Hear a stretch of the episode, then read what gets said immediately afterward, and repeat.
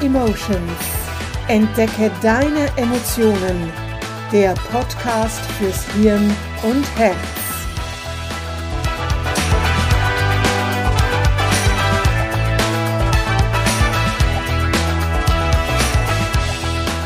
Hallo, willkommen zu einer weiteren Podcast-Folge Mind and Emotions. Entdecke deine Emotionen. Mein Name ist Manuela Mezzetta, ich bin Emotionscoach. Unsere Emotionen sind immer da. Sie begleiten uns überall hin. Nur spüren wir sie oft nicht.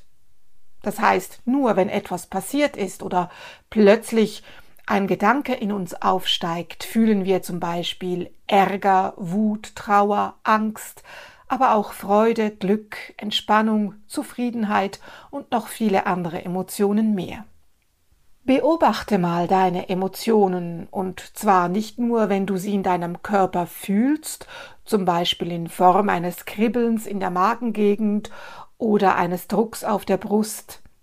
Egal was du gerade tust, halte doch mal mehrmals am Tag inne und frage dich, was fühle ich gerade? Wenn es eine unangenehme Emotion ist, frage dich, warum du diese gerade fühlst. Warum fühlst du in diesem Moment Ärger, Enttäuschung, Angst? Stelle dir diese Frage aber auch, wenn das Gefühl durch eine angenehme Emotion ausgelöst wird. Vielleicht löst gerade die Tätigkeit, die du im Moment der Frage machst, das schöne Gefühl aus was dir bislang gar nicht bewusst war. Also ist es die Arbeit, die Tätigkeit selbst, das Resultat, das du erhalten wirst? Ist es ein Duft, ein Geräusch, etwas Haptisches, das mit dieser Tätigkeit zusammenhängt? Wenn du dieses etwas, das dich glücklich, zufrieden macht oder eine andere angenehme Emotion fühlen lässt, gefunden hast, Hast du vielleicht gleichzeitig sogar auch neue Interessen oder Talente an dir entdeckt? Also, warum nicht einfach mal ausprobieren? Vielleicht stellst du dir auch den Wecker oder ähm, machst dir eine Erinnerung auf dem Handy, sodass du wirklich jeden Tag ein paar Mal innehältst und dich diese Frage stellst. Und dabei ist es egal, was du gerade tust, ob du Staubsaugst, kochst, bei der Arbeit bist, ob du Sport machst, egal. Ja, das braucht vielleicht ein bisschen Übung, aber die Übung kann durchaus neue Erkenntnisse bringen und manchmal überraschst du dich dabei selbst. Warum trainierst du quasi als Vorstufe? Warum trainierst du deine Achtsamkeit im Allgemeinen, aber auch in Bezug auf deine Emotionen zum Beispiel nicht mal bei einem Spaziergang oder beim Joggen, beim Fahrradfahren. Wenn du bei deinen Spaziergängen oder sportlichen Aktivitäten im freien Kopfhörer aufhast, lasse sie mal weg. Und auch wenn es dir schwerfällt, so wie mir, es lohnt sich, früh aufzustehen. Heute zum Beispiel waren da nur mein Hund und ich, die zwitschernden Vögel der Duft von feuchtem Gras und blühenden Büschen, die ersten Sonnenstrahlen, in einem Garten plätscherte ein Brunnen, aus einem anderen hörte ich das lautstarke Quaken der Frösche, und auch eine erste Hummel war schon unterwegs.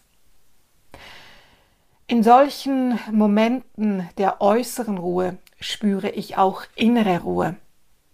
Die größeren und kleineren Sorgen scheinen weit entfernt zu sein. Sie haben in diesem Moment kaum noch Bedeutung. Zufriedenheit, Glück, Ehrfurcht. Der morgendliche Spaziergang ist für mich wie ein kleiner Urlaub. Achte doch bei deinem nächsten Spaziergang mal auf deine Schritte. Nimm sie bewusst wahr. Was siehst du, hörst und riechst du? Bleibe ruhig mal stehen oder setze dich auf eine Bank oder einen Stein. Konzentriere dich auf das, was deine Sinne wahrnehmen. Atme bewusst.